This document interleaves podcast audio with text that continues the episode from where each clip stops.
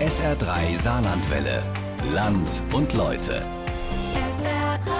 Für uns brennt das Feuer genauso heiß. Mit diesem Satz stellt Christoph Benkert von der Freiwilligen Feuerwehr Neunkirchen etwas raus, das selbstverständlich scheint. Für viele aber noch nicht ganz klar ist, die Freiwillige Feuerwehr, die leistet inhaltlich die gleiche Arbeit wie die Berufsfeuerwehr, nur eben ehrenamtlich.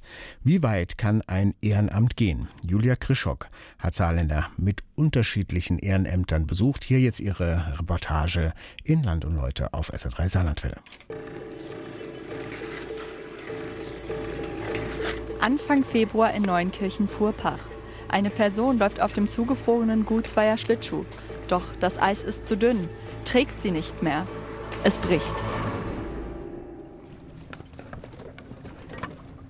Zum Glück ist das nur eine Übung und bei der Person handelt es sich um einen Plastikkanister. Doch trotzdem ist dieses Szenario extrem wichtig. 16 Feuerwehrmänner der Freiwilligen Feuerwehr Neunkirchen haben sich heute getroffen, um im Ernstfall auf diese Situation vorbereitet zu sein. Löschbezirksführer Christian Milz leitet die Übung. Er steht dem Löschbezirk Fuhrpach vor und ist für folgende Dinge zuständig. Dienstbesprechungen mit der Wehrführung bzw. mit den ähm, Führungsverantwortlichen im Löschbezirk, also den Gruppen- und Zugführern, die Kontrolle der Ausbildung, die Einsatzdokumentation, nach dem Einsatz ist Einsatzberichte die kontrolliert werden, die Lehrgangsleitung zu machen, die Ausstattung der Mannschaft, immer aufrecht also Kleiderscheine zu schreiben. Und natürlich die Einsätze, wo man nie weiß, wann sie jetzt letztlich kommen. Selbst in normaler Geschwindigkeit käme man bei all diesen Aufgaben gar nicht mehr hinterher. Und sie gehören nicht einmal zu seinem richtigen Job. Hauptberuflich ist Christian Mills Polizeibeamter. Sein Amt bei der Freiwilligen Feuerwehr führt er ehrenamtlich aus. Nebenbei also. Wobei einfach so nebenbei ist bei der Freiwilligen Feuerwehr eigentlich gar nicht möglich, wie Christopher Benkert vom Löschbezirk Fuhrpach erklärt. Wir können wirklich rund um die Uhr zu jeder Zeit in den Einsatz gerufen werden. Das führt auch dazu, dass der ein oder andere von uns auch wirklich schon mal zum Beispiel von einer Hochzeit, von einer Familienfeier weggeeilt ist aus der Kirche raus, um Hilfe am nächsten zu leisten. Die Freiwillige Feuerwehr Neunkirchen kam im letzten Jahr auf etwa 4000 Einsatzstunden. Geteilt durch die aktiven Mitglieder kam im Durchschnitt auf einen Feuerwehrmann bzw. eine Feuerwehrfrau etwa 12,5 Einsatzstunden im Jahr. Hört sich nicht viel an, aber die Betonung liegt auf Einsatzstunden. Die Stunden auf der Wache, in denen Fahrzeuge und Ausrüstung wieder einsatzbereit gemacht werden müssen, zählen nicht dazu. Genauso wenig wie die mehrstündigen Übungen alle zwei Wochen oder die Grundausbildung, die mehr als 150 Stunden umfasst. Natürlich, ein Mitglied der Freiwilligen Feuerwehr kommt damit noch lange nicht an das Arbeitspensum eines hauptamtlichen Feuerwehrmannes. Aber es muss eben auch beachtet werden, dass ein Ehrenamtlicher kein Geld für seine Arbeit bekommt und dieser am Ende dann aber doch irgendwie die gleiche ist, wie Christopher Benkert erklärt. Das Feuer brennt für uns freiwillige Feuerwehrleute genauso heiß, wie es für einen Berufsfeuerwehrangehörigen brennt.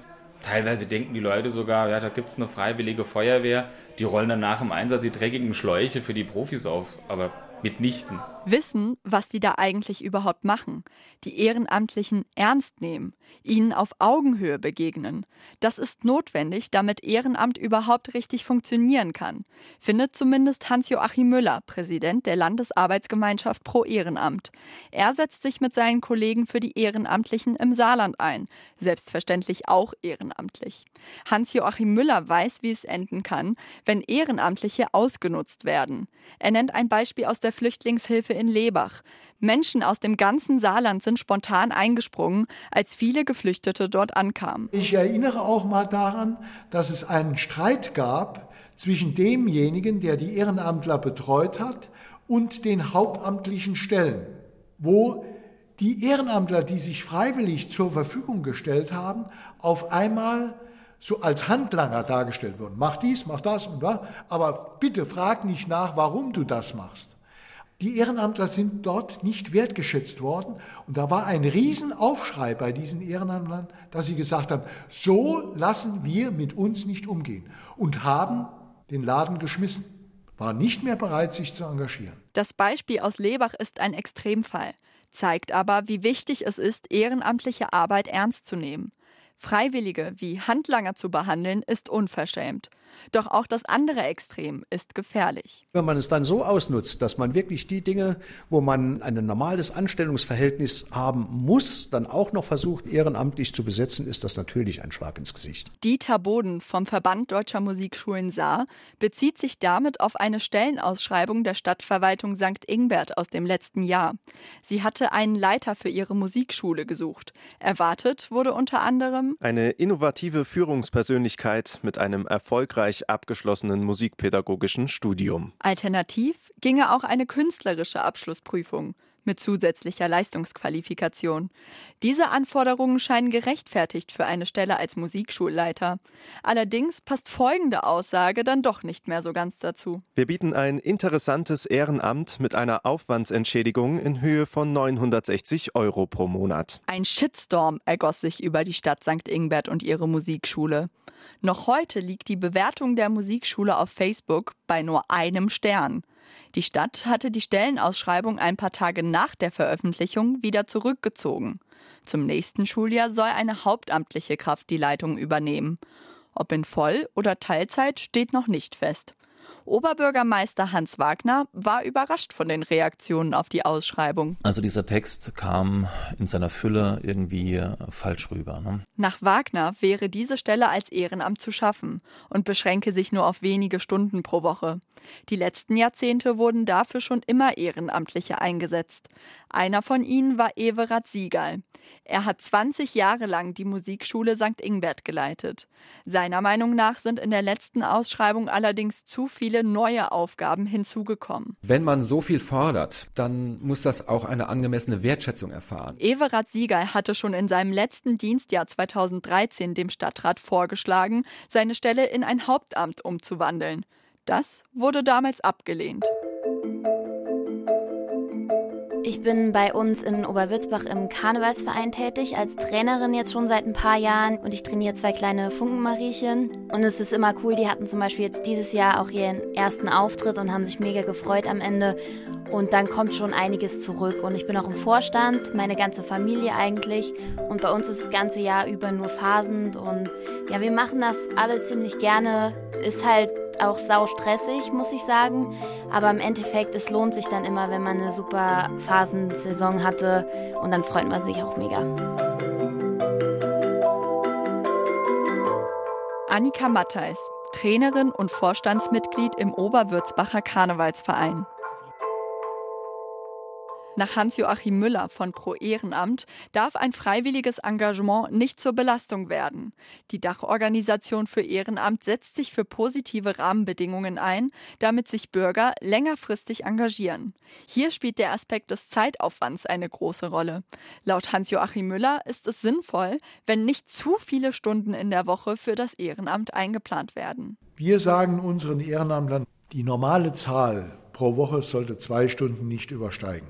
Also wenn fünf oder acht Stunden pro Woche, dann kann leicht mal der Eindruck entstehen, es wird mir zu viel. Und dann hören die Menschen auf. Hans-Joachim Müller selbst hält sich nicht an die Grenze von zwei Stunden pro Woche. Aber wie heißt es so schön? Ausnahmen bestätigen die Regel. Natürlich muss letztendlich jeder für sich entscheiden, wie viel Zeit er für sein Ehrenamt aufbringen kann und will. Denn wer Spaß an seinem Ehrenamt hat, übt es freiwillig in einem größeren Umfang aus. Und das längerfristig. Christopher Benkert ist aktives Mitglied und Pressesprecher im Löschbezirk Furpach. Angefangen hat bei ihm alles in der Jugendfeuerwehr vor 20 Jahren. Seitdem macht er unter anderem Übungen wie das Eisretter-Szenario am Gutsweier mit. Draußen sind es an dem Abend Minusgrade. Auf den Straßen in Furpach ist nicht viel los. Die meisten sind wohl zu Hause, verständlich. Und trotzdem zieht die Mannschaft der Freiwilligen Feuerwehr ihre Übung durch. Verflucht man sein Ehrenamt in solchen Momenten nicht? Nach einer Übung, nach einem langen Einsatz, äh, wenn man da müde gekämpft, dann zu Hause wieder ist und aufs Sofa fällt, ins, äh, ins Bett fällt, ist man aber doch am Ende vom Tag glücklich. Alle fünf Jahre gibt es eine Untersuchung zum freiwilligen Engagement in Deutschland, den sogenannten Freiwilligen Survey. Dieser wird vom Bundesministerium für Familie, Senioren, Frauen und Jugend in Auftrag gegeben. Personen ab 14 Jahren werden zum Thema Ehrenamt befragt. Nach den aktuellen Ergebnissen engagieren sich über 40 Prozent der Deutschen. Die Mehrheit von ihnen tut das bis zu zwei Stunden pro Woche. Das Statistische Bundesamt hat den zeitlichen Umfang für das Jahr 2013 2013 hochgerechnet. Demnach haben die Deutschen insgesamt rund 3,7 Milliarden Stunden ehrenamtliche Arbeit geleistet. Ich bin Betreuer bei der katholischen Jugend Hühnerfeld und wir stellen zum Beispiel an Weihnachten Nikoläuse oder wir helfen bei einer Kleideraktion. Aber hauptsächlich organisieren wir im Sommer ein Ferienlager für Kinder. Zwei Wochen fahren wir dann mit denen irgendwo hin. Da kann auch jeder mitfahren und es macht halt mega Bock. Ich bin da selber früher als Teilnehmer mitgefahren und jetzt ist es halt mega schön, das dann auch von der anderen Seite zu sehen, dann Betreuer zu sein und selbst dann sozusagen für die Kinder da zu sein. Johannes Morsch, Betreuer bei der katholischen Jugend Hühnerfeld. Wir leben in einer Gesellschaft, in der sich der eine auch für den anderen einsetzt. Das ist nicht nur angenehm, sondern auch wichtig. Claudia Pinel ist Publizistin und Autorin und selbst ehrenamtlich in der Kommunalpolitik in Köln aktiv. Ihrer Meinung nach funktionieren Demokratien ohne Ehrenamt nicht. Trotzdem dürfe diese Ressource nicht überstrapaziert werden. Für mich wird es problematisch, wo wir so eine Ausdehnung von ehrenamtlicher Betätigung, von Arbeit ohne Geld dafür zu bekommen, haben in Bereichen, die noch vor nicht allzu langer Zeit, sagen wir mal vor 20, 25 Jahren, noch so zur öffentlichen Daseinsvorsorge gehören. Dabei spricht Claudia Pinel zum Beispiel von Ehrenämtern in der Schule, als Lesepate oder in der Hausaufgabenbetreuung. Hier würden Ehrenamtliche Defizite der Bildungspolitik ausbaden. Der Chef der Staatskanzlei des Saarlandes, Jürgen Lennertz, glaubt, dass es vereinzelt solche Fälle gibt. Der Eindruck, dass Ehrenamtliche zum Notnagel werden, dürfe allerdings nicht entstehen. Wir sind ein sozialer Rechtsstaat und all das, was dazugehört, muss der Staat auch leisten. Deswegen ist es die Idealfall, dass der Staat darüber hinaus, was dringend notwendig ist, das Ehrenamt nur braucht. Im Idealfall. Jürgen Lennertz weiß, dass das nicht die Realität ist. Deshalb sei es auch so wichtig, das Ehrenamt als Staat anzuerkennen und zu unterstützen. Claudia Pinel nennt ein Beispiel aus der Flüchtlingshilfe, in dem genau das Gegenteil passiert. Ich kenne hier so einen Fall aus dem Nordrhein-Westfälischen, wo ein Landkreis den Flüchtlingsinitiativen anbietet, sie sollen sich so in mehreren Wochen mal mit der öffentlichen Verwaltung in Deutschland beschäftigen, damit sie also bei den Behördengängen die Geflüchteten besser unterstützen können. Also dann wird es für mich problematisch. Da wird etwas institutionell institutionalisiert, was eigentlich staatliche Aufgabe ist. Jürgen Lennart sieht dort ebenfalls die Pflicht des Staates. Solche Daueraufgaben dürften nicht an Ehrenamtliche abgegeben werden. In solchen Fällen ruft Jürgen Lennertz auch die Bürger dazu auf, sich direkt an die Politik zu wenden. Und das mit konkreten Forderungen. Wir haben das gemacht, damit es gemacht wird. Aber steht mal zu, lieber Staat, dass ihr jetzt das macht, denn es ist eure Aufgabe. Und dann wird das äh, entsprechend dann auch angenommen und dann wird das auch gemacht, wenn es sein muss. Solche Forderungen stellt Helge Bär nicht. Sie engagiert sich in der Flüchtlingshilfe Blieskastel. Und jetzt haben wir hier in hm? Kopf. Kopf. Kopf. Kopf. Hals. Zweimal in der Woche lädt sie Tesfalet und Filmon zu sich nach Hause ein. Die Männer sind 25 und 20 Jahre alt, kommen aus Eritrea und wohnen jetzt in Blieskastel. Tesfalet ist vor acht Monaten nach Deutschland gekommen, Filmon vor drei. Beide besuchen unter der Woche einen Deutschkurs. Bei Helge Bär gehen sie das Gelernte nochmal durch. Habt ihr diese Worte schon gelernt?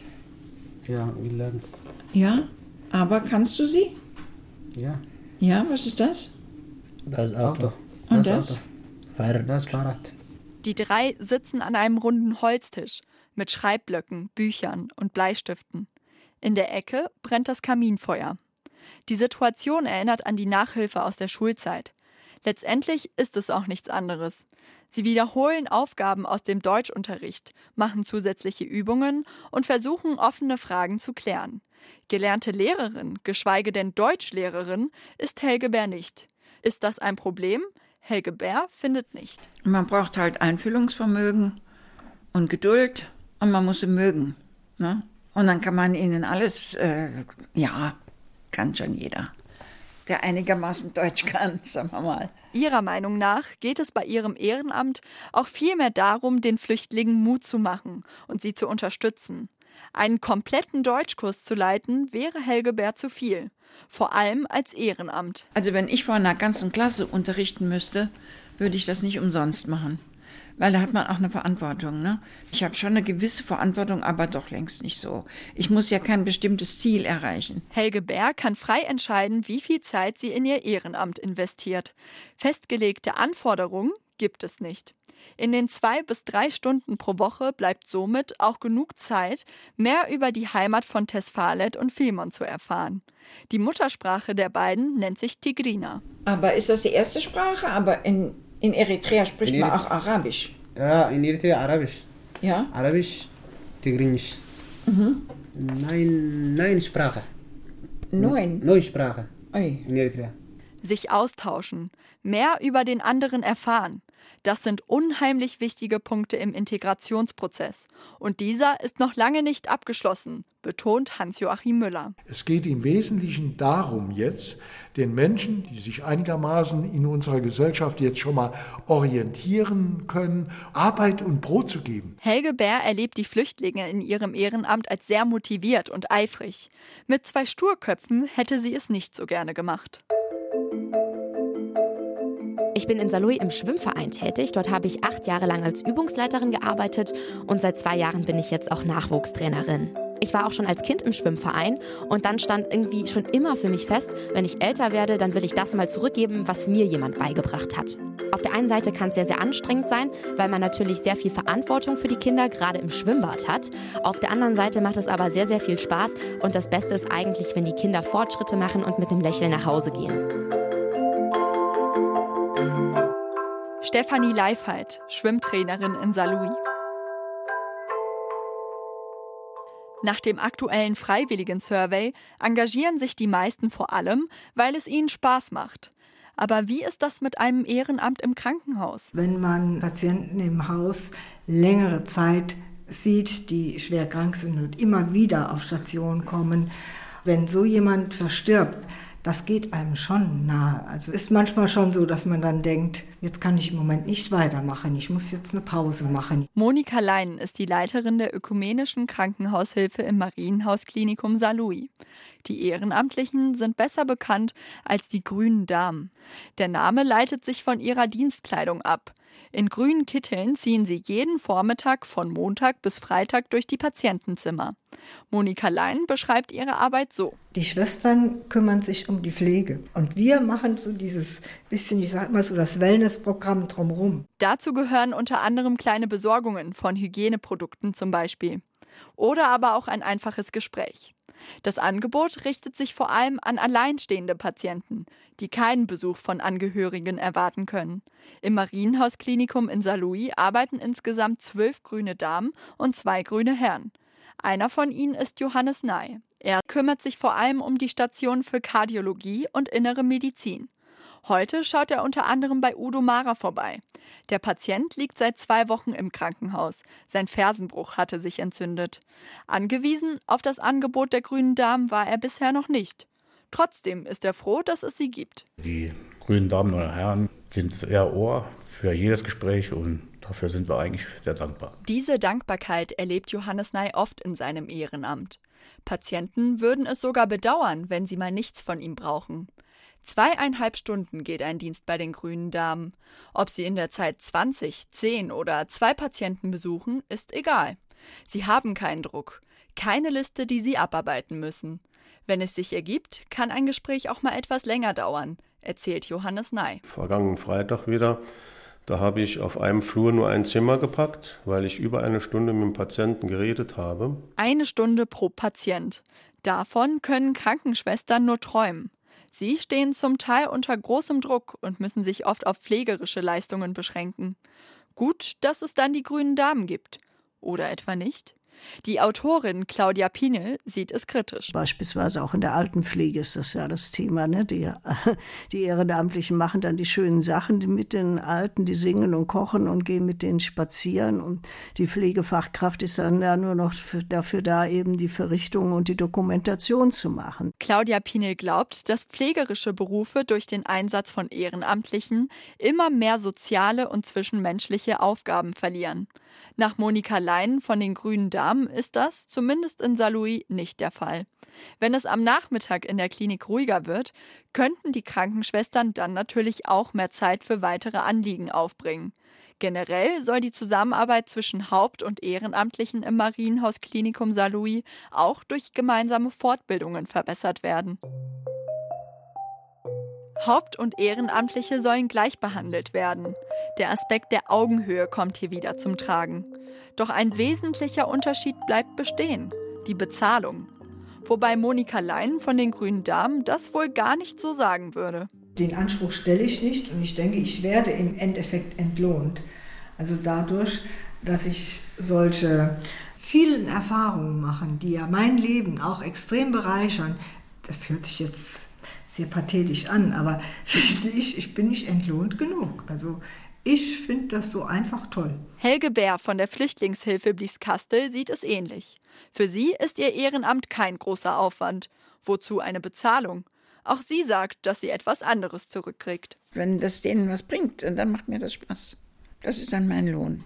Wenn sie dann lachen und fröhlich rausgehen, dann denke ich, so war's gut.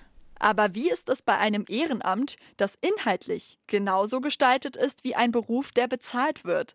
Christopher Benkert von der Freiwilligen Feuerwehr Neunkirchen erklärt es so. Wir machen das wirklich freiwillig und ganz ohne irgendeinen Zwang, weil das unser Hobby, unsere Passion ist. Das Schönste für mich als, als Feuerwehrmann ist eigentlich immer, wenn im Einsatz ein Mitbürger Danke sagt. Die drei Ehrenamtlichen engagieren sich auf ganz unterschiedliche Weise. Doch für alle ist ihre Arbeit selbstverständlich. Sie wollen freiwillig und unentgeltlich helfen.